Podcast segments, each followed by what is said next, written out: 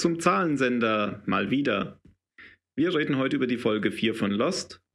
Und die Folge 4 von Lost ist genau 42 Minuten und 42 Sekunden lang.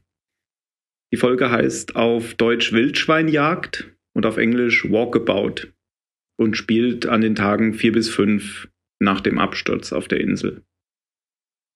Zum ersten Mal war in der Folge kein Lead-Autor dabei, also kein Carlton Hughes oder ja, J.J. Abrams wie im Pilotfilm. Ähm, ja, und wer ist heute dabei? Einmal ich, der Tim, dann haben wir den Jan. Hallo. Die Dani. Hallo. Den Mario. Hi. Und den Phil. Hallo, hallo. Okay. Jan, dann hast du dich bereit erklärt, heute den Lied zu übernehmen? Dann leg mal los. Folge 4 ist Tag 4 auch auf der Insel. Und es geht los mit einem Rückblick quasi auf die Momente nach dem Absturz. Und zwar diesmal aus der Sicht von Locke. Es wird groß auf ihn gezoomt am Anfang und er wacht nach dem Absturz auf und blickt sich um, erkennt, dass natürlich was nicht stimmt. Und dann wird aber seine ganze Aufmerksamkeit von seinem rechten Fuß seinem rechten großen C in Beschlag genommen. Moment, da falle ich dir jetzt wieder ins Wort. Man sieht wieder am Anfang das Auge, es wird aufs Auge gezoomt, genau wie bei Jack äh, ja, im stimmt, Pilotfilm. Er macht auch mit dem ja. Auge auf. Da war ich mir nicht ganz sicher, aber hätte ich es doch mal gesagt. du mit deinem Auge. Stimmt, das Motiv taucht wieder auf. Ja.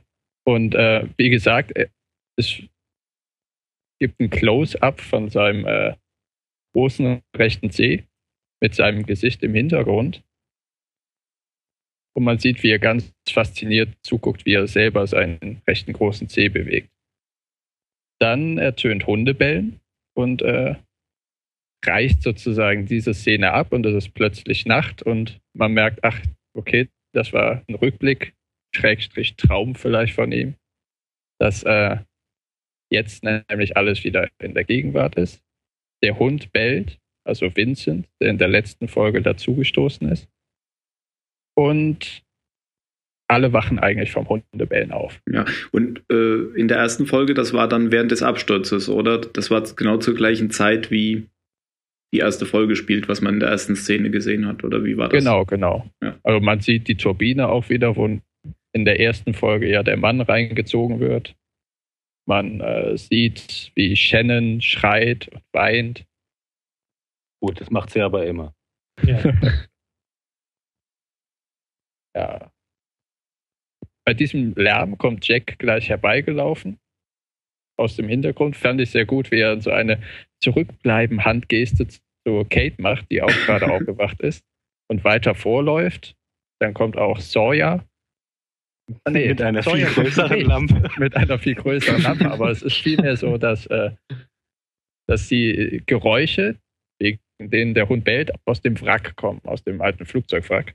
Ja, und, und, und Jack denkt doch, das ist Jack Sawyer. Denkt erst, es ist Sawyer und genau. sagt, das ist bloß Sawyer. Und Sawyer sagt, ne, ich stehe hinter dir. Du Idiot. und dann zückt er seine kleine Ärzte-Taschenlampe und Sawyer hat, wie gesagt, eine viel größere und die beiden nähern sich dem Wrack und äh, Jack leuchtet mit seiner kleinen Funzel herum und Sawyer sagt noch, bringen wir etwas Licht ins Dunkel. Was vielleicht nicht der klügste Gedanke war, denn die schrecken zwei nicht gut oder drei oder vier nicht gut erkennbare Tiere auf, die sich vom Licht erschrecken und dann sozusagen zum Angriff übergehen, nämlich auf die ganzen Leute zustürmen durch das Wrack hindurch. Und Jack ruft, lauft! Ja, alle laufen ein bisschen, laufen aber irgendwie nur ein paar Meter weit. Charlie stolpert mal wieder, Jack rettet ihn mal wieder. Und die äh, Silhouetten von diesen Tieren, die ich zu der Zeit schon als Wildschweine irgendwie erkennen konnte, ähm, schlagen sich dann ins Gebüsch. Und alle fragen, was war das, was war das? Und Locke weiß es dann, dass, es Wildschweine sind. Und als er das dann sagt, grinst sich oder grinst er so ein bisschen, verschmitzt, als ob er sich freuen würde, dass es Wildschweine auf der Insel gibt. Ja, und äh, wir haben uns doch letztes Mal gefragt, was ähm, hier, wie heißt der Vater von Walt?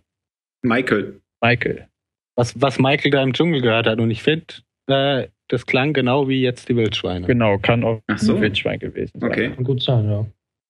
Ja, die müssen ja auch irgendwo vorher in der Nähe gewesen sein, wenn sie jetzt da sind. Ja, stimmt.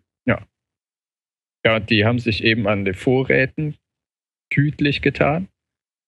Die kommen aber jetzt am vierten Tag endlich mal auf die Idee, dass es auch die Leichen sein könnten, die irgendwann Raubtiere anlocken könnten, weil sie nicht dauerhaft in einem Flugzeugwrack bei 30 Grad haltbar bleiben.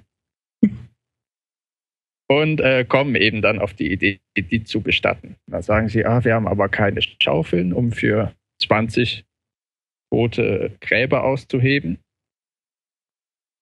Dann kommt äh, Jack auf die Idee, dass man sie verbrennen muss und es bricht eine ziemlich, in meinen Augen, schwachsinnige Diskussion darüber auf, das können wir doch nicht machen und wir können ihnen doch nicht vorschreiben, wie sie ihre letzte Ruhe zu begehen haben und gegen ihren Willen quasi, obwohl sie ja tot sind. Also Said ist sehr dagegen, dass es eine Feuerbestattung gibt. Jack Ja, sagt, sind ja alle ihm, erstmal, alle erstmal sehr skeptisch. Wo es für mich eigentlich das Gefühl, es wäre respektlos.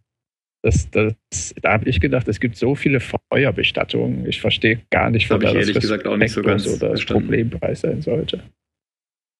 Ja, und selbst wenn haben die, also die sind ja in einer Ausnahmesituation da, die haben ja, haben ja eigentlich andere Prioritäten. Ja, also ich, ich finde, die Priorität ist erstmal, dass man das Lager Hattest du auch in der letzten Folge schon frei gesagt. bekommt. Der, der Arzt, eben, der Arzt sollte wissen, dass das kein, äh, keine Quelle für Gesundheit ist, glaube ich, wenn man neben Toten lebt. Vermutlich, ja. Ein guter Arzt. Und dann bin ich mir nicht mehr ganz sicher, wie es weitergeht. Ähm, ich glaube, dann kommt die Szene, in der Said anfängt, diesen Ja. äh, irgendwas aus Elektronikschrott zusammenzubasteln, oder? Mhm. Ja. Und wo er dann auch sagt, äh, ja, wenn, wenn das schon seit 16 Jahren gesendet wird, dann muss es ja eine Energiequelle geben, Genau, genau. Das ist Die halt will er finden. Ja. Mir ist da an der Stelle noch was aufgefallen, das habe ich mir notiert. Gab es eigentlich im US-Fernsehen schon mal einen Iraker, der irgendwie eine mehr oder weniger tragende Rolle hatte? Ich glaube nicht. Ich glaube auch nicht. Keine Ahnung. Aber ich kenne jetzt auch das US-Fernsehen nicht in seiner Gänze. Aber Ja. keinen, den ich kenne, auf jeden Fall. Das Ja. finde ich sehr interessant, dass da eben ein Iraker, der auch auf der anderen Seite gekämpft hat im Golfkrieg, überhaupt so eine große Rolle spielt und dann auch eine sympathische Rolle. Ja, Mhm. eben auch so eine positive Rolle. Ja. Richtig. Während ja Sawyer, der ihn ja schon angeht in der ersten oder zweiten Folge, glaube ich, und ihm unterstellt ja, dass er das Flugzeug zum Absturz gebracht hätte, weil er ja offensichtlich ein Terrorist ist. Genau, richtig. Er sogar da auch ganz schön gesagt, du schlecht wegkommt. Al-Qaida und äh, sagt noch irgendwer, das ist aber eine Organisation. Nee, nee, das war Al Jazeera, das ist aber ein Jazeera ist eine Radiosender. Company, ja. Ähm, stimmt, ja, also er ist dabei, diese Antenne zu bauen und Kate redet dabei mit ihm oder kommt auf ihn Mhm. zu und bietet sich eben an, ihm dabei zu helfen. Und äh, warum kann sie ihm dabei helfen? Es ist so, dass ähm, Locke, nachdem er eben bemerkt hat, dass es Wildschweine sind und sich herausstellt, dass es kaum noch Nahrung gibt, ähm, sagt, dass man eben jagen gehen könnte. Äh, die kommen aber auf das Jagen erst, weil irgendwie sie merken, dass kein Essen mehr da ist. Eben, eben.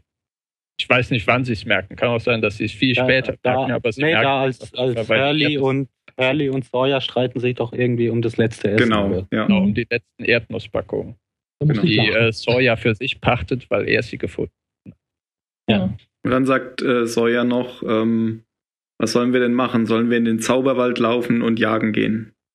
Und Locke sagt dann ja. Ja. Genau. Er erklärt es bis ins Detail, dass er dafür drei Leute braucht, wie er es macht, dass es Jungtiere waren und dass es ein Muttertier gibt. Ich glaube, muss man gar nicht so ausbreiten, wie seine Jagdstrategie ist, nur dass äh, er sich anscheinend auszukennen scheint. Was noch lustig war, ähm, Locke unterbricht ja diesen Streit ums Essen, indem er das Messer neben Sawyer Genau, darauf wirft. wollte ich diesen gerade kommen. Also äh, Ach so, sorry. danach hat er es erst erklärt. Ne? Also Ja. er mischt sich in den Streit ein, indem er eben das Messer wirft. Es landet neben Sawyers Kopf in einem Sitz, in einem Flugzeugsitz, auf dem Sawyer sich niedergelassen hat. Und Jack sagt dann noch halb im Scherz, ich weiß nicht, ob sie gut werfen können, besonders gut oder besonders schlecht, weil er eben neben Sawyer in den Ja. Sessel geworfen hat. genau. Ja, dann kommt eben, ist die Frage, soll man ein Wildschwein versuchen mit einem Bowie-Knife zu töten? Das wäre eine ganz bescheuerte Idee. Oder irgendwie so in die Richtung ging es, glaube ich, Mhm. dass dann äh, Jack das meint und Sawyer meint, ja, es ist die beste bescheuerte Idee, die wir haben. Und dann aber lockt diesen Koffer, also er hat schon ein paar Szenen davor verliebt in seinen Koffer geschaut und es stellt heraus, dass der Koffer voller Messer ist.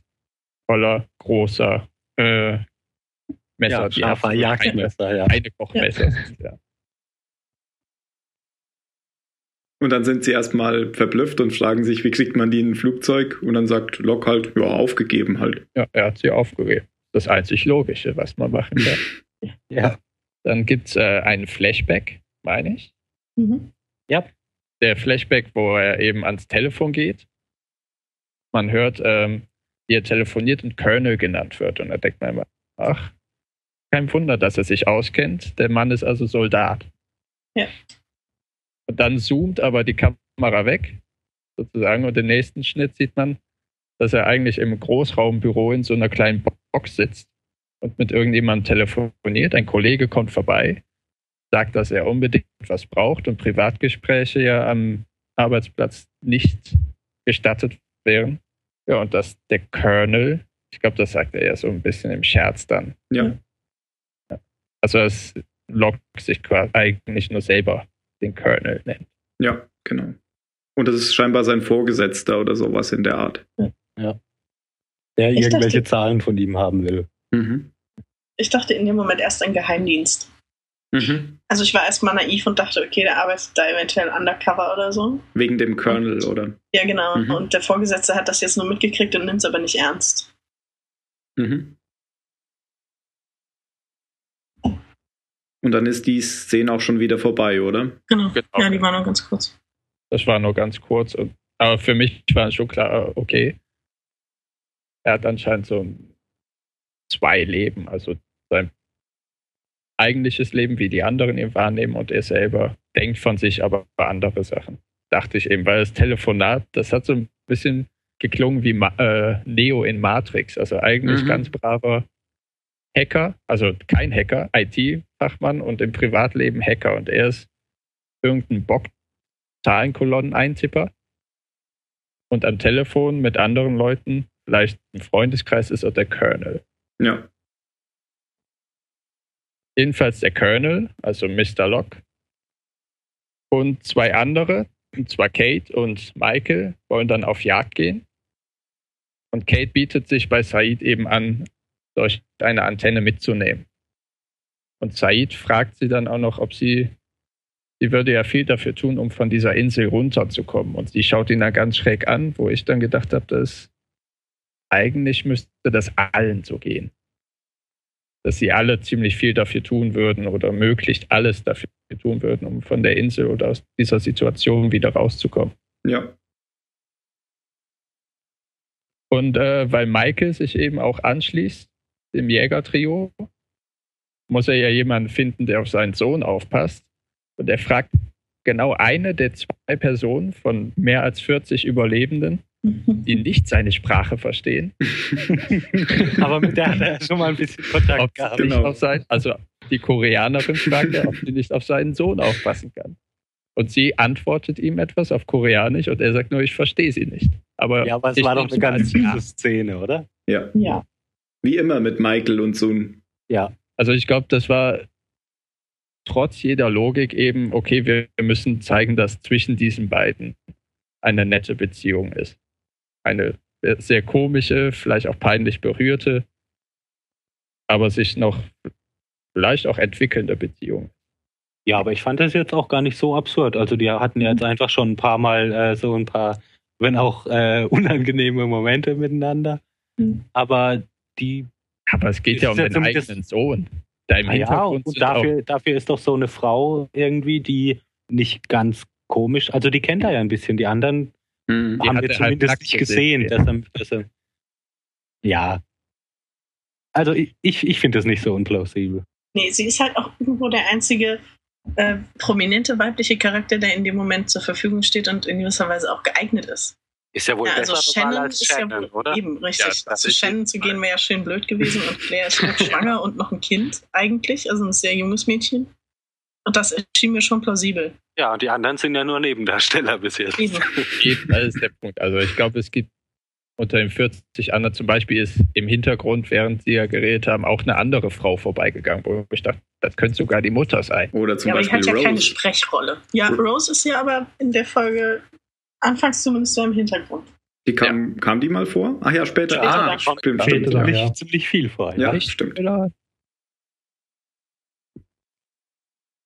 Ja, und während das Trio dann eben los ist und Michael seinen Sohn bei der koreanischen Frau lassen konnte, beginnen die anderen damit, das Flugzeuginnere auszuräumen, an die Leichen zu kommen und dann doch einen Haufen Holz aufzuschichten. Obwohl, nein, sie äh, schichten eher den Haufen Holz im Flugzeugwrack Mhm. aus, räumen Mhm. das vorher aus, um eben das Flugzeugwrack anzustecken und die Leichen somit zu verbrennen. ja, und sammeln ja irgendwie auch so Erinnerungsstücke und irgendwelche Gepäcksachen, die sich dann noch da drin befinden. Genau, da ist Claires Idee, die eben dann zu Jack kommt und ihn fragt, ob sie nicht so etwas wie eine Totenfeier arrangieren wollen und jemand könnte ja etwas sagen, zum Beispiel er. Von der Idee ist er nicht sehr begeistert, er ist allgemein ja immer nicht von der Idee angetan, die Leichen zu verbrennen. Das ist für ihn eben etwas, was getan werden muss. Ja, aber Und der, als sie dann sagt, sie kann das machen, dann sagt er, ihr, ihr könnt gerne machen, was ihr möchtet. genau, also der ist da ziemlich kurz angebunden, oder? Ja, aber dafür trägt er in der Folge ein ganz, ganz schickes Halstuch. Echt? Das ist mir gar nicht aufgefallen. Ich habe auch am Anfang. Ja, ich glaube, Sawyer nennt ihn auch Ja. irgendwann, äh, ich weiß gar nicht mehr, Emo oder so. Aber als er dann ja das äh, Wrack ausräumt, dann sieht man ja, dass er es über Nase und Mund gezogen hat, weil es Ach so, anscheinend ja doch mal ein bisschen Ja, riecht am vierten Tag. deswegen hatte er das wahrscheinlich auch überhaupt nur um, oder? Ja, bei. Boone kommt ein paar Minuten, glaube ich, später zu ihm und hält sich auch schon die Hand vor den Mund am Wrack, weil es anscheinend schon penetrant riecht und fragt ihn auch um Hilfe. Beziehungsweise, ob er nicht mal mit Rose reden könnte, die sehr abseits von dem ganzen Lager der Überlebenden am Strand sitzt und aufs Meer Von hinausschaut. der haben wir bisher ja noch gar nicht so viel gesehen. Mhm. Wir haben ja, glaube ich, erst einmal vor und hat kurz was gesagt, oder? Ja. Genau. Genau. Das fand ich, waren eigentlich zwei sehr offensichtliche Szenen. Also die kamen so schnell hintereinander und jedes Mal kommt einer bei Jack an und, und bittet ihn um irgendwas, um eine Entscheidung, irgendwas zu übernehmen. Ich dachte, ja, in Ordnung, okay. Ihr möchtet ihn offensichtlich als Anführer profilieren und auch darstellen. Ja. aber, aber ich glaube, das, war der Zweck dieser auch? Szenen. Jack Hm? war ja am Anfang, Jack war doch auch nach, nach dem Absturz, war er derjenige, der Ja, ja, da genau. ein bisschen, bisschen Ordnung reingebracht hat. Genau, Ja, ja. ich glaube, das war sehr, ich, ich fand es auch sehr penetrant darauf hingestoßen, dass die Leute ihn alle als Anführer stillschweigend akzeptiert haben. Dass sie Also, eben zu ihm hinkommen, Sachen fragen, zu ihm hinkommen, Sachen melden. Ja, er ist schon irgendwie gesetzt als Anführer jetzt. Aber auch hier hat er jetzt erstmal keinen Bock drauf, oder? Mit Rose zu reden. Ja, ich glaube, er fühlt sich da ein bisschen in die Anführerrolle gedrängt. Hm. Vielleicht. Macht's aber dann doch. Er macht es dann später doch, ja. Geht dann zu ihr hin. Äh, ich glaube, dann wechselt die Szenerie wieder ins Inselinnere zu dem Trio. Ich glaube, wir hatten vorher noch so eine, noch, äh, eine Szene Shannon zwischen Shannon und Boone. Ja, das darfst Mhm. du nicht vergessen. Ja.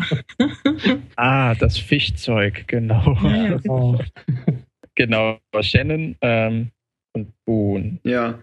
Ich Ja. muss ja sagen, dass ich die beiden auch nicht mag. Natürlich nicht. Wer kann das schon? Ich es geht Boone, eben um, um Essensversorgung. Du magst Shannon? Nein, nein, ich mag Boone, aber Shannon kann ich Ach so. überhaupt nicht leiden. Ich finde ihn auch schrecklich. ich sag, Äh, Aber, aber zur Fischversorgung, beziehungsweise zur Essensversorgung. Mhm. Ähm, es geht eben schon um die Nahrungsmittelknappheit, da es kein Essen gibt. Und Boone sagt, ich weiß gar nicht mehr, warum er, wodurch er motiviert wurde, das zu sagen, dass sie sich ja nicht versorgen könnte. Weiß ich auch nicht mehr, äh, weil sie wieder da liegt und nichts tut, oder? Genau. Alle Ja. arbeiten und sie sitzt da und macht Ja, den stimmt. Sie ist völlig Kreuzworträtsel. unbeteiligt. Genau, sie liest nicht, sie macht ein Kreuzworträtsel und sagt äh, ein anderes Wort für äh, another word für irgendwas mit geht mich nichts an oder ist mir egal. Hm. Ja. Also im Englischen sagt sie Four-Letter-Word for I don't care. Mhm. Und dann ähm, kommt eben daraus, dass sie, dass Boone sehr angekotzt ist davon, dass sie nichts tut und dass sie doch sagt, dass sie für sich sorgen kann. Und dann entspringt es eben daraus, dass Und er sie, sagt, äh, ja, mach mal. Naja, er sagt ja sagt, du erstmal, glaubst, dass ich keinen Fisch fangen kann? er sagt ja erstmal, mit deiner Goldcard kriegst du hier nix. Aber weil sie das halt so leicht nimmt, weil sie Ja, halt sagt, ja, der, sagt- der ganze Ozean ist voller Fische. Genau. Und er sagt, ja, und kannst du angeln mit deiner Goldkarte, Genau, mit so deiner das, Goldkarte kriegst du die halt nicht. Die lassen sich nicht mit deiner Goldkreditkarte angeln. Genau. Genau. Und dann nennt sie ihn noch Captain America. Ja, und beschließt dann halt, äh, um es ihm mal wieder zu beweisen, also irgendwie wird sie nur dann tätig, wenn sie ihm irgendwas beweisen will, äh, dass sie jetzt äh, fischen geht. Genau. Da Ich so, ach, so abstrus findet sich den beiden, warum die, warum die sich immer in die Haare kriegt, warum er eben immer versuchen muss, sie noch zu animieren. Ach, weil es dumme kleine Kinder sind. Ja, und weil sie halt auch so, eine dumm, so, ein, so ein blödes Girlie ist, das da immer nur rumliegt und für die Gruppe nichts tut und sich nicht einbringt. Und das kann ich schon verstehen. Also, wenn es jetzt mein Bruder wäre, wäre mir das ein bisschen peinlich, wenn er da nur rumliegt und Nägel lackiert und äh, Dem Bruder. Ja, ja, kann sein. Das der Kreditkarte Richtung Meer Aber es ist mir auf jeden Fall peinlich. Okay, genug von den beiden. Szene. nein, noch, ja, noch nicht. Sie trifft dann Noch ja erstmal Charlie. Dann Das kommt- das schon? Oder Nein, Das kommt später erst. Jetzt kommt die Jagdgruppe. Genau. Ja? Ja. Okay. Mhm. Also jetzt kommt halt eine Umblende. genau durch den Busch ähm, schlägt und Locke erklärt, was er sieht. Also er fühlt mit seinem Messer im Boden und sagt, dass die Erde durchwühlt ist und dass an den Palmenstämmen markiert wurde. Das machen die Wildschweine anscheinend mit ihren Hauern. Und dann fragt Michael, was das denn heißt. Ja, und Locke sagt, dass wir ganz in der Nähe sind oder dass die Wildschweine in der Nähe sind. Locke macht irgendwie einen kompetenten Eindruck, was Jagd angeht, oder? Genau, genau. Er Ja, hat auch so eine, Ja.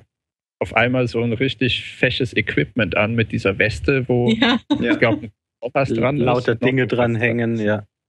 Ich weiß gar nicht, was das alles war, aber es sieht einfach so aus, als, als, als wüsste er sehr genau, was man bei einer Jagd macht und wäre gut vorbereitet. Ja, und dann gehen sie, gehen sie eben weiter, den Spuren folgend. Äh, sie treffen dann auch auf die Schweine. Sie hören die Geräusche und Locke wird ganz leise und gibt an, gibt irgendwelche militärischen Zeichen mit den Händen, ohne was zu sagen. Und Michael sagt dann schließlich, ob er dieses Gehabe nicht sein lassen könnte, worauf die Schweine ähm, wieder angreifen, beziehungsweise ein Schwein angreift weil Michael es durch seine Stimme aufgeschreckt hat. Locke rettet Kate, reißt sie von den Füßen aus der Angriffsbahn des Schweins und Michael wird dafür am Oberschenkel vom Schwein getroffen und sein Bein wird aufgerissen. Und Locke wird auch irgendwie zu Boden geworfen.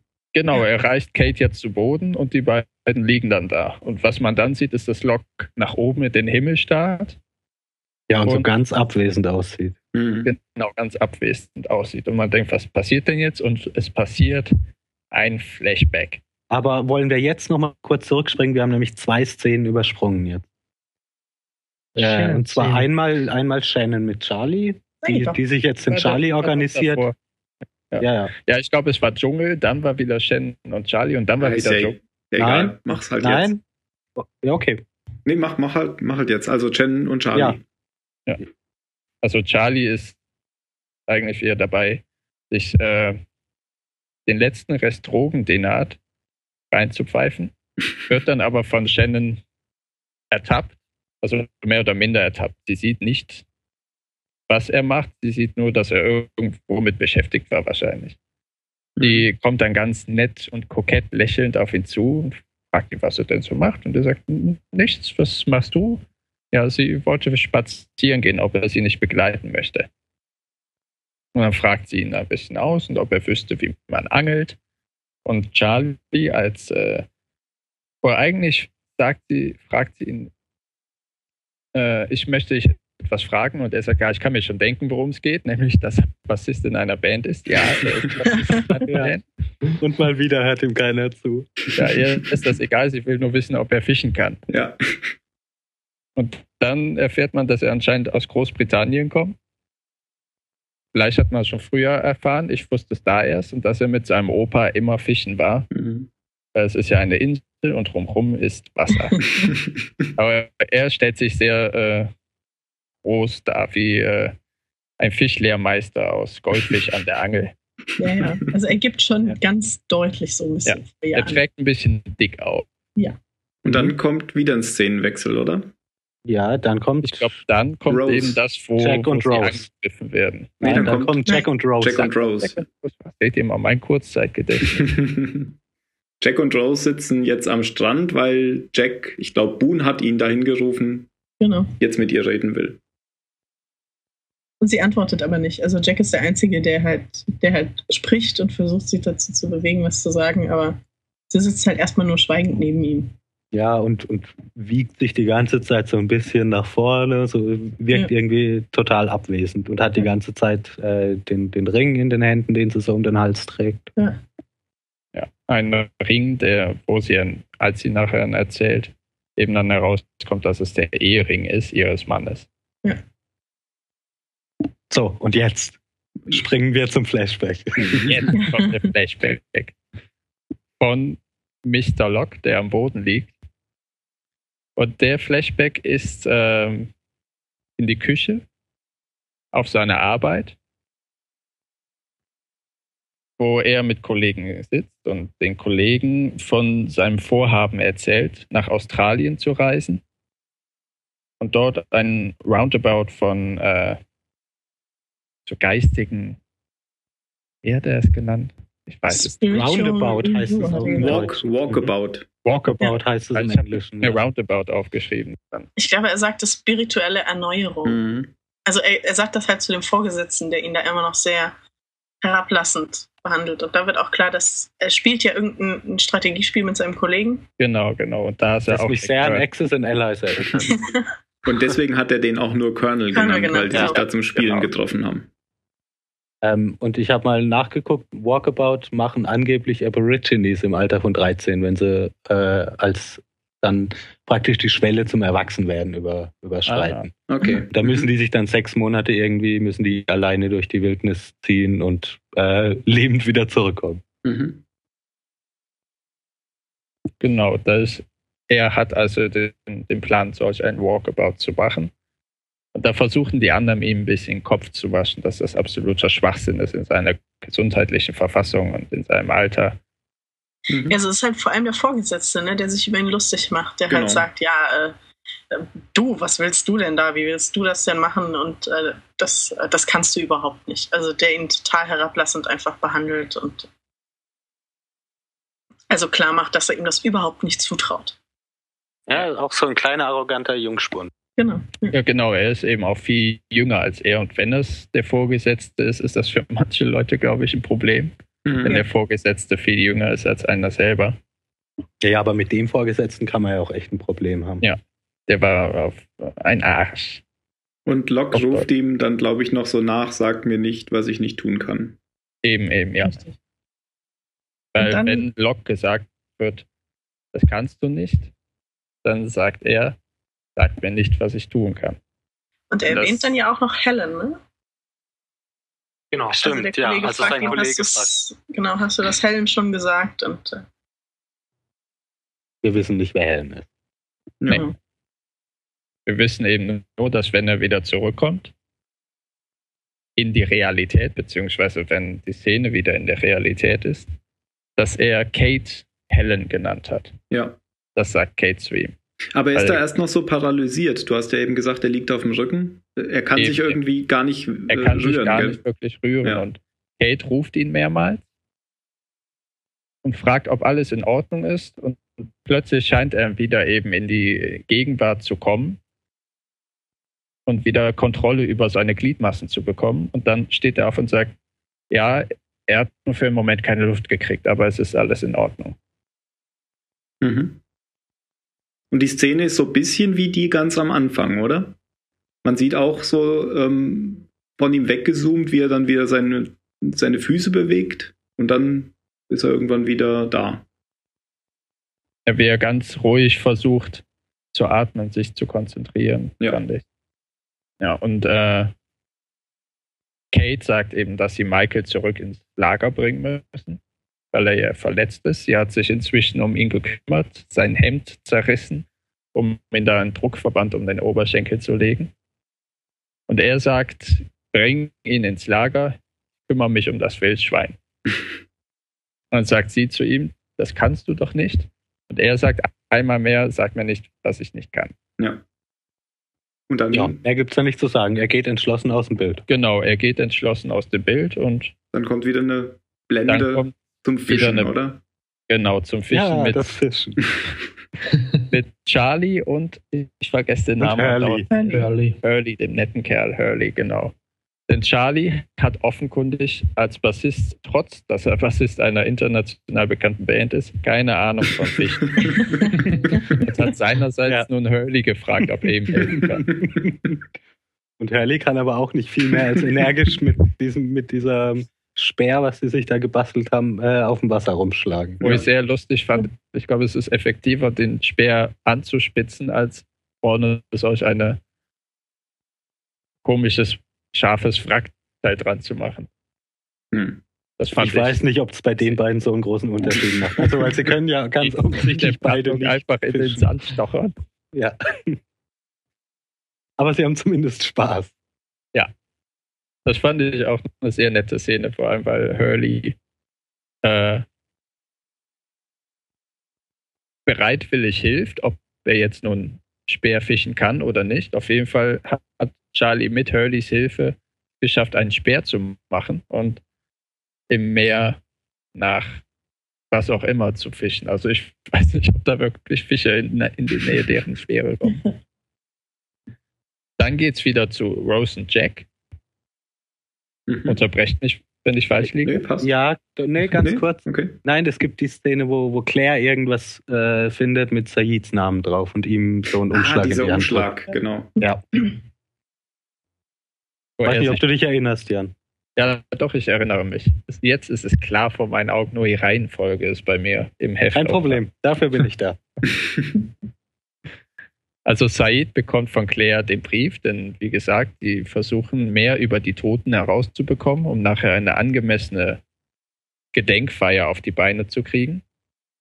Und auf diesem Brief steht eben Saids Name. Er nimmt ihn entgegen, lehnt sich von seinem Tun zurück, also er war wieder dabei, irgendwelche Kabel zu sortieren und fördert aus dem Brief einige Fotos zutage und man erkennt, dass es anscheinend seine Frau ist.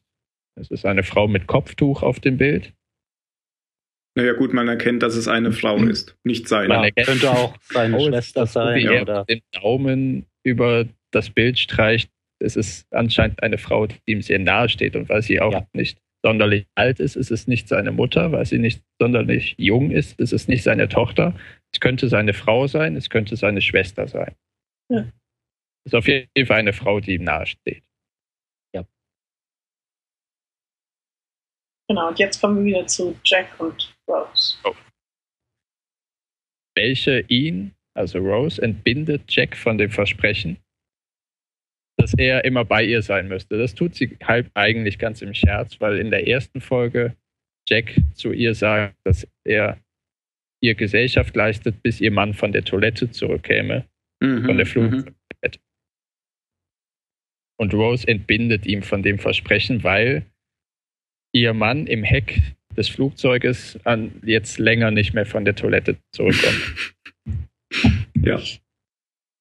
Aber das ver verwirrt Jack irgendwie so ein bisschen, oder? Ihre Reaktion jetzt. Also, er glaubt ja irgendwie, sie ist total apathisch, aber das ist sie nicht so wirklich. Nee. naja, jetzt glaube, es- nicht mehr. Ja. War sie ja die ganze Zeit schon. Mhm. Ja, sie wiegt sich weder vor oder zurück. Sie hat halt ein bisschen aufs Meer rausgestarrt, aber dann, als sie angefangen hat zu reden, hat es für mich so geklungen, als wäre sie oder hätte sie ihre Schlüsse gezogen und wäre mit der Situation jetzt so erstmal im Reinen. Mhm. Aber e- eben für sich im Reinen. Ja. Und sagt dann zu Jack, dass er auch Talent mit Menschen hat und anscheinend deswegen Arzt geworden ist und er lässt durchblicken, dass es eher nicht daran liegt, sondern eine Familientradition ist. Mhm.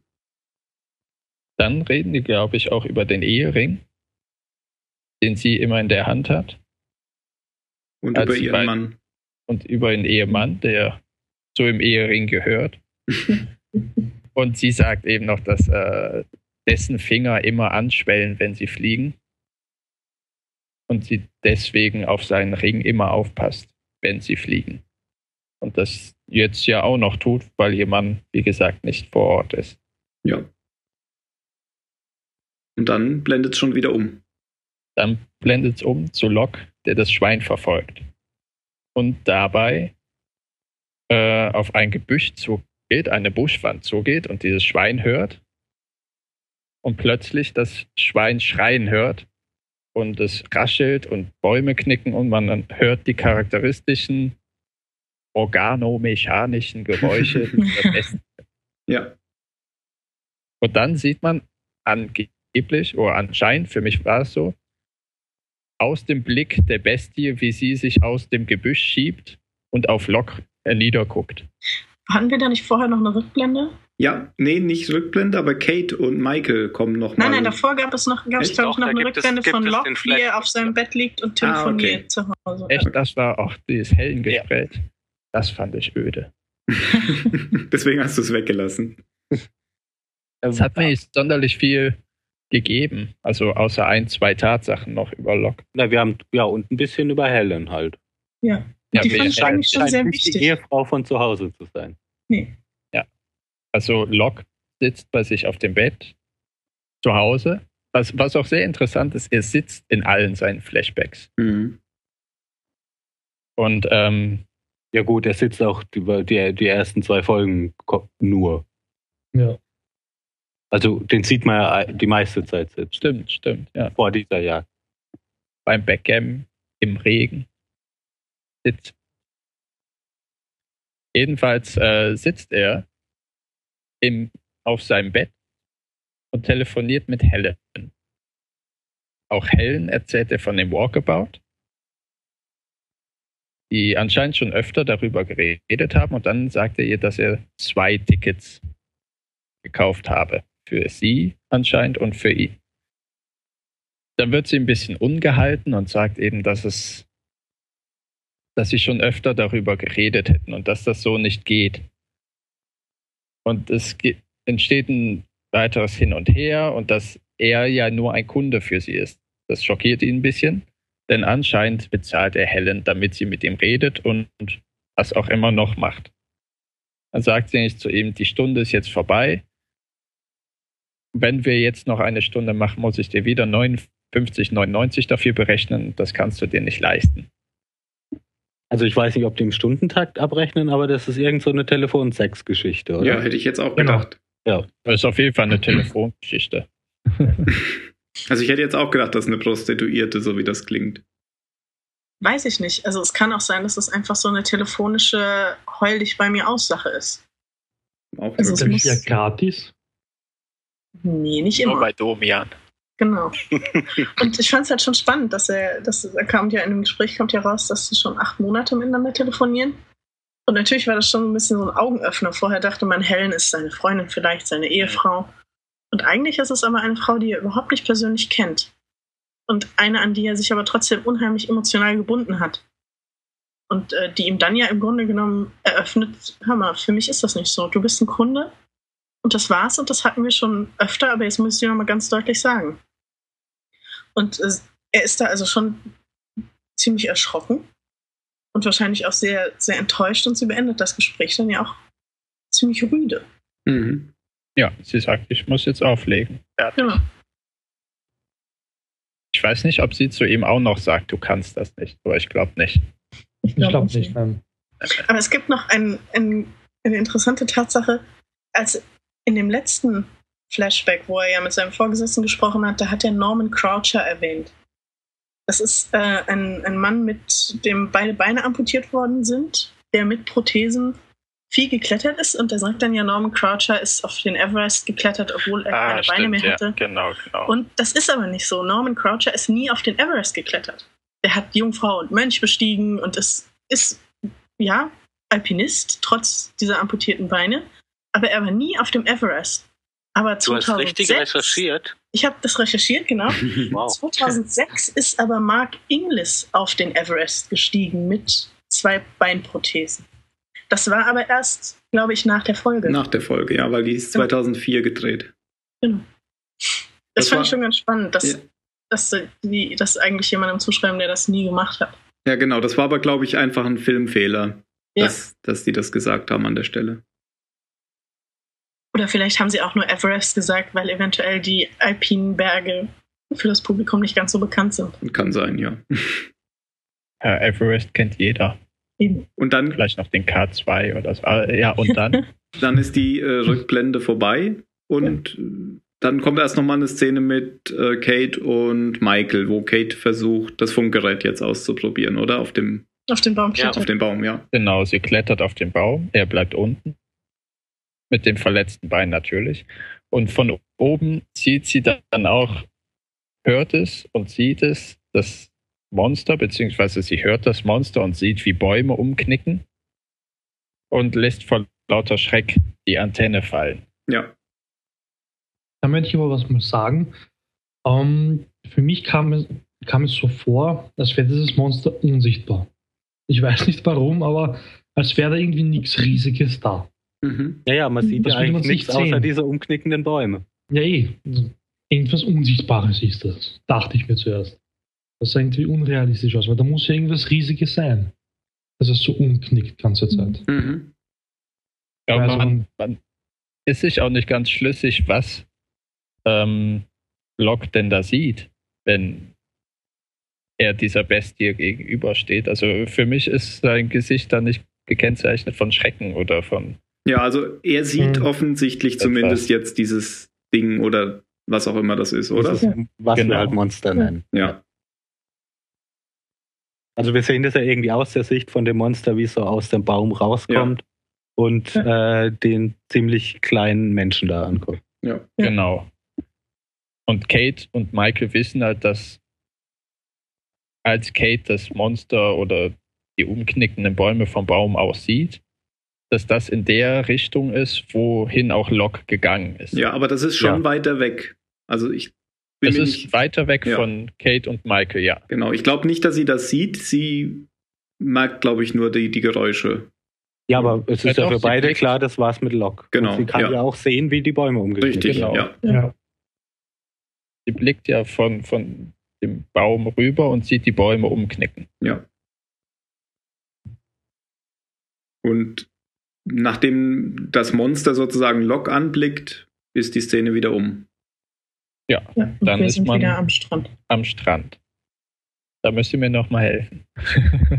Da kam jetzt, glaube ich, die Szene, wo äh, Sawyer Claire einige äh, Portemonnaies gibt, scheinbar. Also es sind wohl Portemonnaies, die er ihr gibt. Und ich hatte dabei den Eindruck, also Claire sammelt ja persönliche, persönliche Habe von Verstorbenen. Für diese um diese. Gedenkfeier Genau. fort, genau.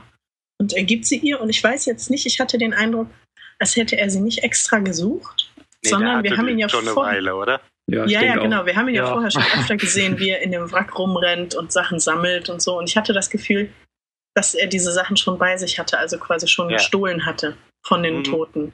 Und jetzt eben in dem Moment damit rausgerückt ist und sie ihr gegeben hat. Mhm. Ja, sah für mich genauso aus. Ja. Und dann kommen Kate und Michael auch äh, in dieser Szene direkt äh, zurückgehumpelt. Und Genau. so, ein, so ein stellt Zahnpasta her aus irgendeiner Ah, Pflanze. stimmt. Ja. Das ist, glaube ich, das, also ist, das glaube sah ich, für nicht mich aus wie Aloe wichtig, Vera. aber Wie, wie heißt der Junge noch? Walt. Walt. Wow. Walt. Der Walt fragt sie, was sie denn da macht. Und sie zeigt ihm, wofür diese Pflanzenfasern da sind. Also anscheinend Ja. weiß sie, dass er oder merkt sie, dass er wissen möchte, was sie da macht. Ob sie jetzt Englisch versteht oder nicht. Und die halt beiden, eingestellt. die beiden kommen ja eigentlich auch ganz gut zurecht miteinander. Ja, genau. Ja. Genau, also deshalb, genau. Das war für mich so das Wichtige in der Szene. Ja, Ja, und und dann dann kommen Kate und Michael zurück. Kate und Michael zurück. Und dann blendet es aber um zu Boone, Claire und Charlie, glaube Ja, ich. äh, laufen ja erstmal, der, ähm, Walt läuft zu ihr hin, äh, zu ihnen hin und sagt, ja, Papa hat ein Bein. Und fragt dann aber auch sofort nach Locke. Mhm. Genau. dabei aber ist. keine Die Antwort. Schweigen Keine einfach, Antwort, die beiden. Ja. Weil auch, oh Gott, ich bin so schlecht mit Namen. Wer stützt Michael noch? Kate. Kate.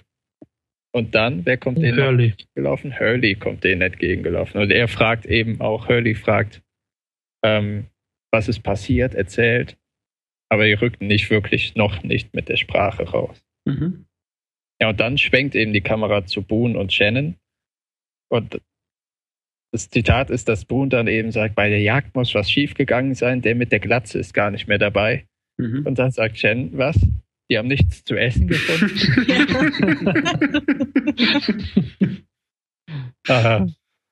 Ja. Das, ich glaube, das passiert so richtige emotionale Hassmomente. ja, aber äh, Shannon hat einen Fisch, oder? Also Charlie hat einen Fisch, ja. Ja. Ja, der kommt ja aus dem Ja, Hintergrund. ja. Dann natürlich stolz wie Holz, dass er einen Fisch hat. Wie er den Fisch gefangen hat, keine Ahnung. Der hatte nämlich kein Einstichloch von, Mhm. vom Speer oder so.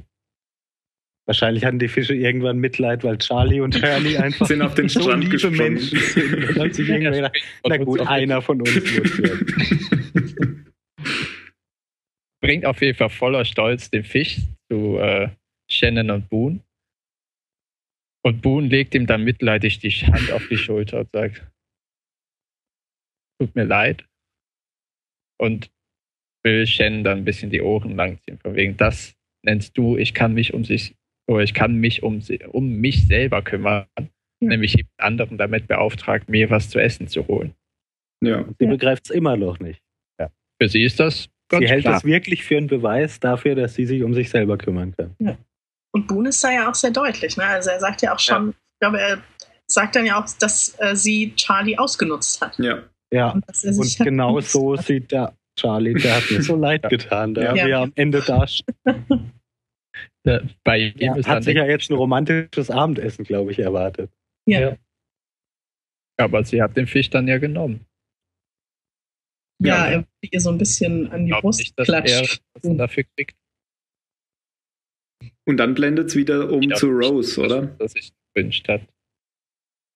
Ja, Äh, dann gehen wir ja mit äh, Rose und Jack weiter. Und Rose, also Jack sagt ihr, dass ihr Mann eben Heck des Flugzeugs war. Und man hat in der Folge mit Kate in einer Rückblende gesehen, wie eben das Heck wirklich abgerissen wurde und Leute aus diesem offenen Loch herausgeflogen sind. Und Jack sagt, dass ihr Mann vermutlich tot ist, weil er eben im Heck des Flugzeugs war und er wie alle anderen im Heck des Flugzeugs tot ist. Und dann sagt Rose, das wird denen mit uns genauso gehen. Und sie ist also festen Glaubens, dass ihr Mann noch lebt. Mhm. Ja, aber ich finde ganz anders, also nicht so wie Shen, die die ganze Information, äh, Information, die ganze Situation irgendwie leugnet. hm. Für sie ist es, also die begreift es ja schon alles, aber es ist für sie überhaupt keine Frage, dass ihr Mann noch am Leben ist. Eben. Ja, das war für mich Überhaupt eben, nicht. meinte ich eben damit mit, sie hat für sich, aber nur für sich die ganze Situation klargestellt. Mhm. Das jetzt allen Tatsachen äh, Genüge tut oder nicht. Aber es hat mir schon so ein bisschen eingeleuchtet, als sie gesagt hat, ja, das, das denken die von uns bestimmt auch. Haben wir auch gedacht, im Cockpit, im vorderen Teil lebt keiner mehr und dann war der Pilot doch noch am Leben. Eben. Ja, sie hat halt die Hoffnung nicht verloren. Nee, Genau. aber sie, hat- sie hat ja nicht nur Hoffnung, Sie ist sondern über- ist, Sie ist sie ist überzeugt. völlig Ja, überzeugt. ist überzeugt. Ja. Sie ist überzeugt davon, dass ihr Mann noch lebt und wenn der Mann noch lebt, leben auch andere Leute aus dem Heck Ja. Ich glaube das auch. Sage ich jetzt einfach mal, dass dann noch andere überlebt haben. Ja, mal sehen. Ja. Schweigen. Und dann sieht aber Jack einen Mann irgendwie äh, aus. Ja, weil äh, Rose und er gehen zurück. Rose geht etwas vor und Ach er so, blickt er hat, um. sie, er hat sie gefragt, ob sie an der Trauerfeier teilnehmen will, gell? Hm. Und Ja, deswegen und gehen die, sie zurück. Die macht es Ja. sehr gerne. Ja. Aber Ja, nicht er diesen dem Mann. Aspekt, dass äh, eben sie sich von ihrem Mann verabschieden könnte. Weil das habe ich zuerst gedacht, aber dann sagt sie, weil er fragt sie, bevor sie davon erzählt, dass sie festen Ja. Glaubens ist, dass ihr Mann noch lebt. Und Jack will ihr folgen, blickt sich aber noch einmal um und erblickt dann den Mann im Anzug, der unter einem Mhm. Baum am Strand steht. Mein, mein erster Gedanke war, wir hatten ja schon mal irgendwas, ich weiß nicht mehr, was es war, Tim, du hast es erzählt, äh, dass sie irgendwas aus Half-Life verwurstet haben. Ich musste sofort an ja, den G-Man an den aus Half-Life genau, habe ich auch erst gedacht. der da immer im Anzug irgendwo rumsteht und Ja. wenn man nochmal hinguckt, dann ist er wieder weg. Genau. Und er ist ja dann auch wieder weg, oder? Ja, Ja. er ist dann wieder weg. Weil sie sagt zu ihm noch, komm, kommen Sie? Und dann sagt er ja, blickt nochmal hin und der Mann im Anzug, der. G-Man, ist weg. ja, dann ist es wieder im Lager.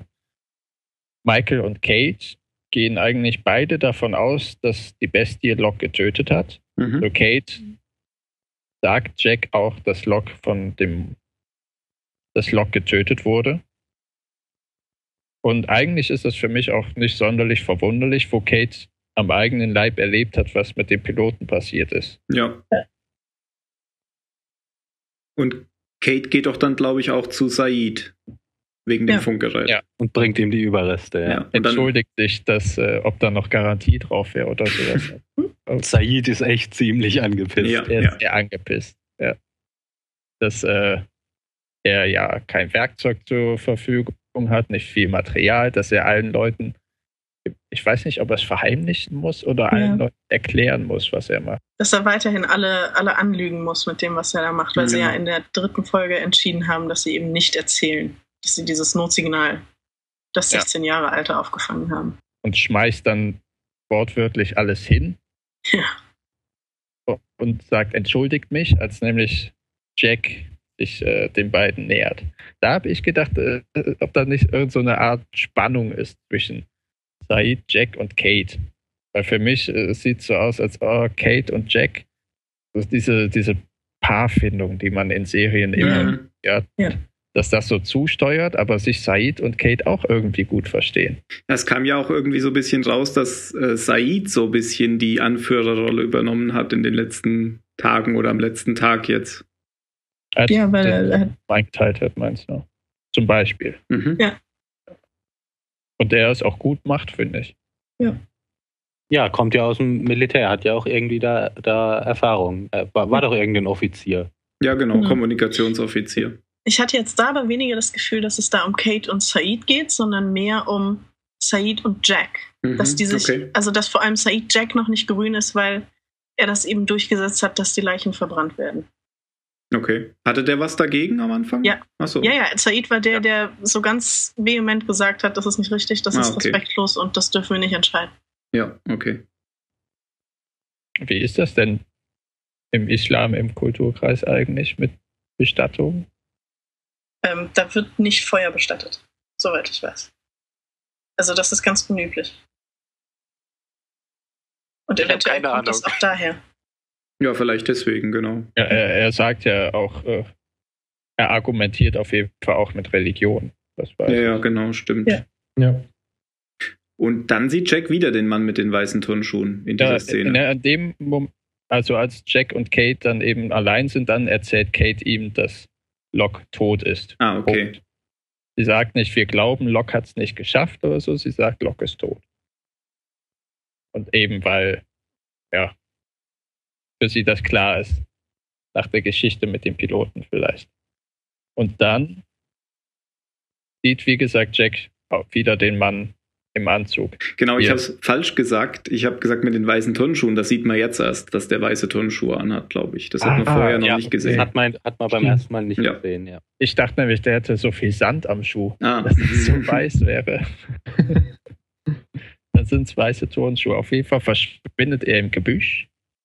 Und Jack und Kate, Jack voran, weil er hat den Mann gesehen, Kate hat ihn nicht gesehen, rennen in das Gebüsch und Kate fragt, was ist, was ist.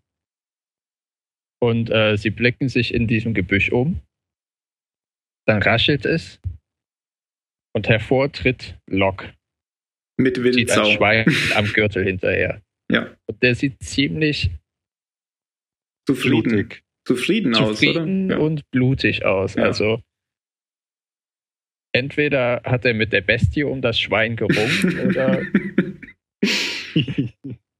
oder mit in dem jedem Fall Schwein. sieht er sehr abgekämpft Mit dem Schwein, aus. ja. Ja. Und er hat mit dem Schwein gerungen. Also Ja. das Ja. Schwein wird auch kurz gezeigt und es sieht nicht so zugerichtet aus, glaube ich, wie der Pilot, Mhm. wenn man das bei dem Fell erkennen kann. Ich habe das jetzt gerade nochmal nachgeschlagen. Also es ist tatsächlich im Islam verboten, Feuer zu bestatten. Okay. Also es gibt Überlieferungen äh, von Mohammed, der gesagt hat, äh, wie das Begräbnis zu funktionieren hat und wie es nicht zu funktionieren hat. Ja gut, Und, äh, deswegen da man- ist, ist dann Genau. Said wahrscheinlich dagegen. Richtig. Okay, und dann kommt die Trauerfeier nachts oder Genau. abends. Ja, also ähm, Michael fragt Locke noch, ob er die Bestie gesehen hat. Und Locke sagt aber nein. Mhm. Richtig. Also- Dabei wissen wir ja eigentlich alle, dass er direkt davor gestanden hat. Genau, er hat, denke ich, gelogen. Ja. Ja. Und weil er äh, auch nicht völlig schockiert und angsterfüllt aussah, als er ähm, die Bestie oder das Monster gesehen hat, bin ich mir auch nicht sicher, ob es etwas so Abscheuliches ist, dass äh, und, oder nicht eher was Faszinierendes, sagen wir so. Naja, auf jeden Fall ist er noch da. Ja. Er, er Und er ist noch da, genau. Was eben äh, den, die Frage aufwirft oder den Punkt aufwirft, dass die Bestie, das Monster, vielleicht kein stupides, mord- und blutlüsternes Wesen ist. ja, Ich denke könnte nicht, dass er sein. mit dem Monster gekämpft hat und dann nachher als Trophäe das Schwein mitgenommen hat. Aber wir wissen ja, dass das Monster den Piloten umgebracht hat. ja, Und zwar auf eine sehr bestialische Art und Weise. Und ich hatte jetzt mehr das Gefühl, dass nicht das, das Monster halt mal so und so drauf ist, sondern dass es gezielt Locke nicht umgebracht hat. das könnte Und- sein. Dass das, ja, dass das aber in der Person von Locke liegt. Und ich weiß jetzt nicht, ob das mehr sowas ist, so, sie sind sich auf Augenhöhe begegnet. Oder ich weiß es nicht, aber ich glaube nicht, dass das für alle gilt, dass dieses Monster nicht jeden umbringt, sondern ich hatte schon das Gefühl, das ähm, gilt nur für Locke. Vor allem auch, weil er nicht gesagt hat, dass er es gesehen hat. Mhm. Ja, stellt ihn das in so eine, in so eine herausragende Position, weil sonst hätte er keinen Grund zu lügen. Er hätte auch einfach sagen können, ja, ich habe es gesehen. Aber er hat es nicht gemacht und irgendwas verbindet für mich damit dann Locke mit diesem Monster. Das, Das seht finde ich ihr- auch, seht dass ihr da eine auch so. Verbindung hergestellt wird, dass der das Monster als einziger gesehen hat. Das Monster hat Ja. ihn als bisher einzigen verschont, dass das äh, deren kleines Geheimnis ist. Ja, genau. Mhm. Ja. Und dann kommt nochmal eine Rückblende, ganz am Genau. Ende. Ja. Der Rück, die Rückblende in das äh, Walkabout-Büro, in, oder in das Büro von den Leuten, die solch einen Trip für Touristen arrangieren. Und da sitzt Locke wieder am Schreibtisch gegenüber von einem dieser Touristenorganisateure, Führer. Und die sind im Streitgespräch, weil der Führer ihn auf Teufel komm raus nicht mit auf diesen Trip lassen möchte. Und er begründet das auch mit der gesundheitlichen Verfassung und Locke sagt aber, er hätte alles wahrheitsgemäß beantwortet in den Fragen, die diesem Trip vorgegangen sind. Er betont auch, dass er sich monatelang vorbereitet hat. Und der Führer sagt aber hingegen, sie haben mir aber was verschwiegen, Mhm. was ihren gesundheitlichen Zustand angeht. Und dann verlässt er das Büro und man sieht endlich, man wusste es aber eigentlich schon seit der ersten Szene, wo er sich so auf seinen See konzentriert, dass Locke dort im Rollstuhl sitzt. Mhm. Echt? Man Du hast es von der ersten Szene abgewusst? Ich wusste das nicht. Ich dachte, der ist einfach nur überrascht, dass er noch lebt. Ja. Also, so wie er auf seinen See geguckt hat, war mir eigentlich von vornherein klar, echt. Okay, Also ich dachte damals einfach da nur, er, er hat halt beson er hat halt einfach nachgeguckt, ist noch alles heil an mir. Genau. Habe ich irgendwie meine Beine noch, ah, kann ich noch bewegen, aber alles gut. okay, kann ich aufstehen, weitermachen. Ja, so also ich hatte beim gesehen. ersten Mal überhaupt keine, keine Ahnung. Äh, ich habe das da schon vermutet und dann gewusst habe ich es hundertprozentig, als er da gelegen hat äh, nach dem Wildschwein. Mhm. Da war es für mich nicht dieser Kampf und plötzlich konnte er dann die Beine bewegen. Diese Angst nämlich, die er in den Augen hatte, dass Dass er wieder gelähmt ist. das ist ja wie Mhm. dieses Ich kann sehen, ich kann sehen. Oh, ich bin wieder blind. Aber das habe ich auch erst hinterher verstanden, dass diese Ja. Szene so gemeint war. Das wusste ich, als ich das zum ersten Mal gesehen hatte, da auch noch nicht. Ja, ja, dann, äh, spare ich mir- überlegen. Ja. anscheinend. Dann spare ich mir gleich meinen Abschlusskommentar.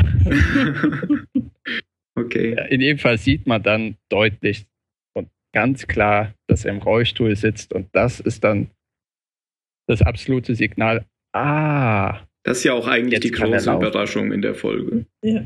äh, ja, vielleicht. Für alle anderen. Für die meisten schon war das, war das die Enthüllung in der Folge. Ja. Ja, manchmal kann ich mit meinen Theorien auch ins Schwarze treffen. Das Ja. ist, äh, jetzt in der vierten Folge vor, danach wahrscheinlich nicht mehr. Und danach ist es auch fertig. Dann sieht man nur noch das Ja, dann Feuer. kommt ja nochmal der, kommt- dann kommt noch mal der, der Anfang praktisch. Genau, man Da sieht den Anfang und dann wieder dieses, dieser Zoom auf den großen C und dann wird es deutlich dargestellt für alle, die es Ah, bisher okay. auch nicht begriffen haben, dass äh, Die nach ganz blöden unter uns. Dass der Absturz ihn irgendwie geheilt hat. Genau.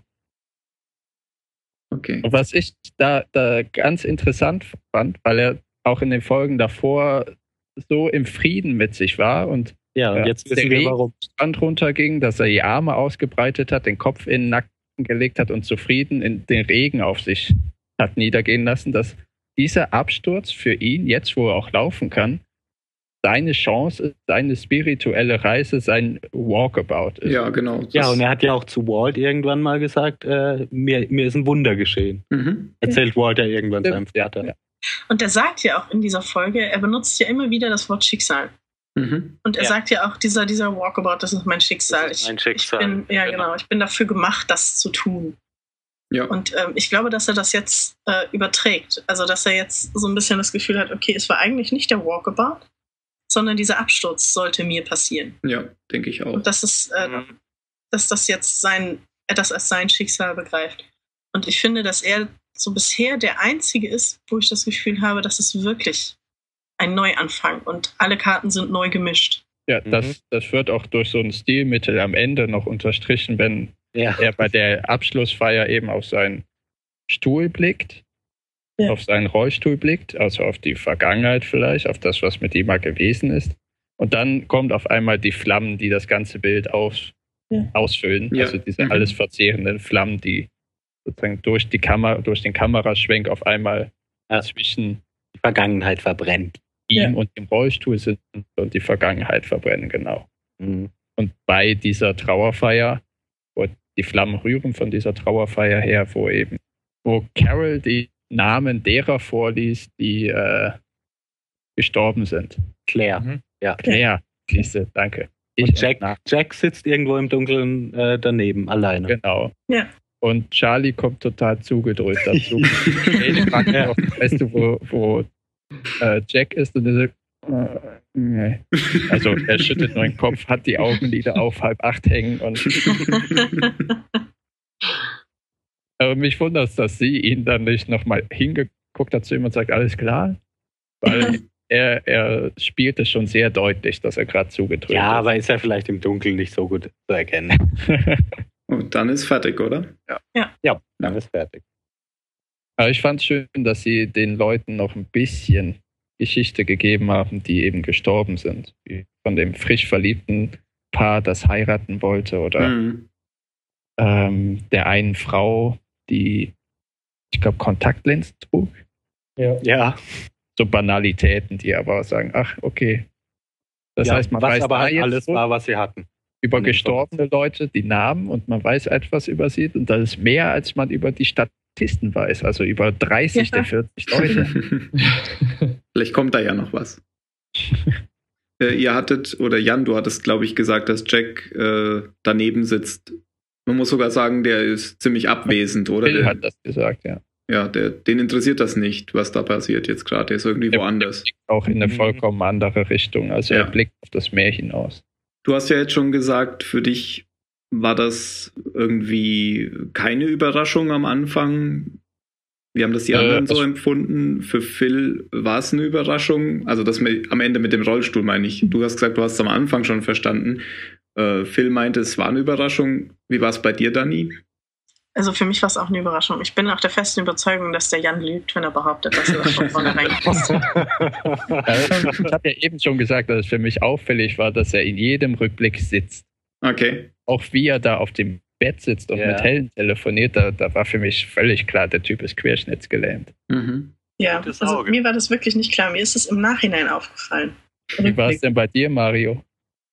Ähm, ich dachte eigentlich nur, dass er geschaut hat, ob sein Schuh noch da ist. Mhm. Also ich habe nicht wirklich an sowas gedacht. Mhm. Aber ich war auch ziemlich überrascht am Ende. In den ersten beiden Folgen sitzt er übrigens nicht nur. Ähm, Nein? Nee, Okay. Er geht auch Jack helfen. genau. Er, er Flugzeug hilft nämlich, er hilft, er hilft Jack und dann fliegt ja dieser andere in die Turbine rein. Ja, Ja. da läuft er Ja, auf okay, jeden Fall. da war, war vielleicht der Wunsch der Man, Vater man sieht auch äh, im, in, am Ende von Folge 4, wo nochmal der Absturz oder die Minuten Ja, nach Ja dem gut, aber Absturz mit den, mit den Rückblenden ist es ja werden, immer so eine Sache. Die sind die er aber genau. auch dann losrennt, sozusagen. Ja, aber Ja. du kannst da ja auch immer mal Dinge sehen, die du vielleicht beim, die beim Nee, ersten gezeigt wurden. Ja. Er sitzt auf jeden Fall in der Rückblende über ihn immer. Das kann man so sagen. Ja. Ja. ja, ging ja auch nicht anders. Da konnte er ja noch nicht laufen. Genau. Das, das war ja extra darauf angelegt. Also für mich war es eigentlich ähm, spannend zu sehen, dass, also bisher hätte man ja alles noch irgendwie erklären können. Mhm. Man kann zur Not auch erklären, wie so ein Eisbär auf die Insel kommt. Keine Ahnung. Ein Schiff mit Zirkustieren gestrandet oder mit Zootieren. was auch Mhm. Also man hätte es alles noch erklären können, auch das Monster. Aber das, finde ich, kann man jetzt nicht mehr natürlich erklären. Also, also nicht mehr, nicht mehr rein, rein logisch. Sondern da habe ich schon das Gefühl, okay, da kommt jetzt so ein bisschen dieser, ähm, dieser Mystery-Faktor ins Spiel. Also das war so der erste Moment, wo man was hatte, was wirklich in gewisser Weise übernatürlich ist. Also eine Spontanheilung durch einen Flugzeugabsturz Man weiß ja nicht, warum er nicht gehen konnte. Es könnte ja schon sein, dass es irgendeine Blockade bei ihm gelöst hat oder so. Es hätte auch, ja, es hätte auch was Psychosomatisches sein können, aber ich weiß nicht. Er hatte ja gesagt, er hat das jetzt seit vier Jahren. Mhm. Ach, das wusste ich gar nicht. Das, ah, okay. Das, Das, ja, das hat er diesem Agenten da in dem, in dem äh, Büro gesagt. heißt, er in ist gar nicht immer gelähmt gewesen. Also, da, dass er, ich wusste nicht, dass es vier Jahre sind, aber mir war auch klar, dass er nicht schon immer gelähmt war. Deswegen, Wie das also, jetzt wieder und klar? du stehst, äh, sag mir nicht, was ich nicht kann. Weil Ja, das stimmt. ist für mich so etwas, das, das eine Trotzreaktion, auch wenn Ja. ich jetzt eben gehandicapt bin, Ja. heißt das nicht, dass ich, ich meine, das kann auch bei Leuten sein, die schon von Geburt an gehandicapt sind, aber da ist es, glaube ich, nicht so mit Wut verbunden. Ja, richtig. Da ist es wahrscheinlich schon. Also ja, nicht mehr mit diesem großen Trotz gegen die Widrigkeiten des Lebens verbunden. ne? Mhm. Okay. Will noch jemand irgendwas erwähnen, was die Folge betrifft? Wollt ihr noch weiter über Locke reden? Ich glaube, Mir gefällt er. Mir gefällt er. Ich finde den Charakter auch spannend und ich mag auch den, den Schauspieler. Ja. Mal gucken, wie sich das alles so entwickelt. Ja. Ich bin auch gespannt, wie das sich mit Jack entwickelt und dem Mann im Anzug. Genau, wer das überhaupt ist. Und ob, Ob es den überhaupt ist. gibt. Vielleicht gibt es den ja gar nicht. Vielleicht halluziniert Jack ja auch. Das ist auch möglich, ja. Auf jeden Fall ähm, war er ja durch diesen, dadurch, dass er den da gesehen hat, habe ich schon das Gefühl, dass er irgendwie entsetzt war. Also das war jetzt nicht nur, weil nicht nur, weil da jemand rauskam. Er hat damit nicht äh, gerechnet, dass der da rauskommt. Ja, natürlich nicht. Also er, man, wir können ja davon ausgehen, dass er weiß, wer in seiner Gruppe überlebt hat. Und man hat den Und, Mann bis äh, jetzt ja auch nicht gesehen, glaube ich. Also nee, nicht so richtig auf jeden Fall. Also nicht in einer Nahaufnahme, aber. Ja. Mir kam so vor, als würde ihn kennen. Mhm. Ja? Mhm. Also mir kam Nee, es so vor, als äh, hätte er zumindest nicht damit gerechnet, dass er da aus dem, aus dem Dschungel kommt. ja Nee, gut, das- aber Mann, Mann mit dem Anzug aus dem Dschungel Eben. Auch ungewöhnlich. nicht Stimmt. Ja. Aber möglicherweise ist er für ihn auch so Zeichen, dass das bestätigt, was Rose gesagt hat. Dass es ein anderer ist äh, von dem Flugzeug. Oh, ja, Ja, da das ist dachte eben noch ein dass Üb- das da ja- ist das noch Überlebender gibt, von denen die jetzt nichts wissen. Das würde ja auch genau passen, weil das ja genau dann passiert ist, nachdem Rose das gesagt hat. Ja. Mhm, okay. Gut. Dann würde ich jetzt wieder zur Bewertung kommen, oder? Ich glaube, wir haben lang genug geredet. Mhm. Schon über Ja. eine Stunde. Ja, Ähm, Dani, wie fandest du denn die Folge auf einer Skala von 1 bis 10 und gerne auch erläutert?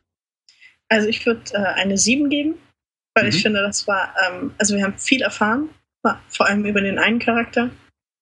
Aber wir haben auch zwischen anderen wieder eine, finde ich, spannende Entwicklung gehabt. Und äh, ja, das mit Locke hat mich einfach überrascht. Mhm. Und ich mag es, wenn Serien mich überraschen. ja. Äh, Phil? Äh, für mich war das eine Bombenfolge, fand ich super. Also für mich ist es eine, weiß, ja, ja, ich, das ist eine 9 für mich. Also die war, die fand ich echt toll. Ähm, weiß ich, wegen, wegen so Kleinigkeiten wie dieser Szene zwischen Hurley und Charlie, wie sie versuchen zu fischen. Das hat, hat sehr gut äh, funktioniert für mich, um das Ganze, Ganze einfach ein bisschen aufzulockern, ohne es ganz albern zu machen. Ich fand erstaunlicherweise diese Szenen zwischen Jack und Rose wirklich gut. Also die fand ich, ähm, fand ich sehr berührend. Haben die, haben die gut gemacht. Also ich hab die, die Frau, die tut mir richtig leid. Mhm. Ähm, den, den G-Man, weil jetzt, jetzt geht's irgendwie, jetzt, das wird ja jetzt interessant. Da, da kommen jetzt, werden jetzt einfach immer mehr, immer mehr Fässer aufgemacht. Ähm, ja, wer, wer ist dieser Mann im Anzug? Warum, warum kann Locke wieder laufen? Was schon der nächste Punkt ist, warum die Folge auch so super war. Ich mag Locke einfach. Und jetzt haben wir hier äh, das erste große Geheimnis gelüftet ähm, und dafür gleich ein neues bekommen. Was war zwischen Locke und dem Monster? Also jetzt kommt einfach hier auch die, die, die Mystery-Schiene immer mehr ins Laufen. Jetzt merkt Also man, Klasse. Jetzt merkt man aber auch schon, dass es äh, da wahrscheinlich äh, ein Spannungsproblem gibt, äh, im positiven Sinne. Dadurch, dass es natürlich mehrere Hauptcharaktere äh, gibt, wird man jetzt wahrscheinlich erstmal von jemand anderem wieder was Ja klar, erfahren. ja natürlich. Ich, ich krieg nicht jedes Mal eine Log-Folge, das Genau. ist schon klar. Aber deshalb, also und ich muss das auch nochmal sagen, gerade im Vergleich zur letzten Folge ähm, sticht es jetzt besonders positiv für, für mich heraus. Mhm. Also ich bin, bin voll begeistert. Okay. Ich würde auch sagen 8 bis 9. Mir hat die Folge auch sehr, sehr viel Spaß gemacht. Ähm, ich, ich kann mich dir da eigentlich nur anschließen. Ich mag Locke auch. Und ich war ta- total überrascht, dass der eben vorher im Rollstuhl saß. Ich habe das nicht vorher gemerkt. Und das, das war halt so ein Aha-Effekt für mich am Ende, als ich das damals gesehen habe. Ja, damals. Jetzt wusstest du Jetzt es ja wusste ich es natürlich schon, ja. ähm, Mario? Ähm, ich gebe der Folge eine 9. Okay. Ähm, ich schließe mich eigentlich dem Phil auch an. Locke ist ziemlich cool. Und ich habe ihn eigentlich ganz anders eingeschätzt. Zuerst dachte ich nämlich, dass er so ein, äh, ich sag mal, Bösewicht ist. Und irgendwas damit zu tun hätte, in der Verbindung zur Insel hätte. Aber irgendwie war eigentlich Dass er was mit dem Absturz zu tun hat, meinst du? auch, ja. Mit einem Absturz und mit der Insel irgendwie. Weil der hat sich schon komisch verhalten in den ersten zwei, drei Folgen. Mhm. Und ja, und am Ende bin ich wirklich mit, n- mit großen Augen dann da gesessen, als ich gesehen habe, dass er im Rollstuhl gesessen ist und eigentlich ein normaler Mensch war. Und ja, das war ziemlich cool. Ich freue mich schon auf mehr Log-Folgen. Ich bin mehr, ja mal gespannt, warum er denn im Rollstuhl saß. Vielleicht erfahren wir das ja auch noch. Okay, und den Jan habe ich noch vergessen? Ja, für mich ist es auch eine 7. Allein weil ich eben jetzt erst vier Folgen kenne und Luft nach oben lassen möchte. Äh, ich schließe mich da sehr auch dem Phil an, was er gesagt hat. Also ich mochte diese leichteren, lustigeren Szenen Charlie zum Beispiel. Und ich mag es, dass jetzt viele Geheimnisse aufgeworfen wurden. Auch wenn für mich der Aha-Effekt in der Folge sehr früh kam. Ähm, ja, gleich am Anfang. Tut es dem keinen Abbruch, dass ich das gut erzählt fand. Ich dachte am Ende, ja, okay, jetzt haben es hoffentlich alle begriffen. Aber die anderen Deppen haben es jetzt endlich auch alle begriffen. ich mag euch auch alle. Okay. Und mir gefällt es eben, dass jetzt viele Fässer, wie Phil es genannt hat, und ich finde das gut, dass es so nennt, aufgemacht wurden. Und was mich jetzt vielleicht noch interessiert ist, hast du auch äh, eine Quote für diese Folge? Hm, Habe ich leider nicht nachgeschaut. Weil Was? vielleicht ist das auch charakterabhängig und viele Leute mögen Kate nicht. Und deswegen war das die schlimmste aller Folgen von Ach so, und dann haben, die, dann haben die nach zehn Minuten wieder ausgeschaltet. Das kann natürlich sein, ja. ja. Okay. Ähm, dann wieder die obligatorische Phrase oder ein Wort aus der Serie. Diesmal fangen wir mal bei der Dani an. Ja, mein Wort ist äh, Helen. Helen, interessant. Mein Wort ist G-Man. ähm, dann Mario. Vollstuhl. Okay. Phil? Ähm, auch wenn es ein bisschen länger ist, aber das muss sein, weil das ist die Essenz der Folge für mich. Äh, sag mir nie, was ich tun kann. Äh, das ist mein Schicksal. Okay. Und zum Abschluss Jan. Was? Die haben nichts zu essen gefunden? Mit diesem Abschlusswort von Shannon sage ich nur noch, wenn ihr Kommentare für uns habt, dann unter zahlensender.net. Macht's gut. Tschüss. Tschüss. Tschüss. Tschüss.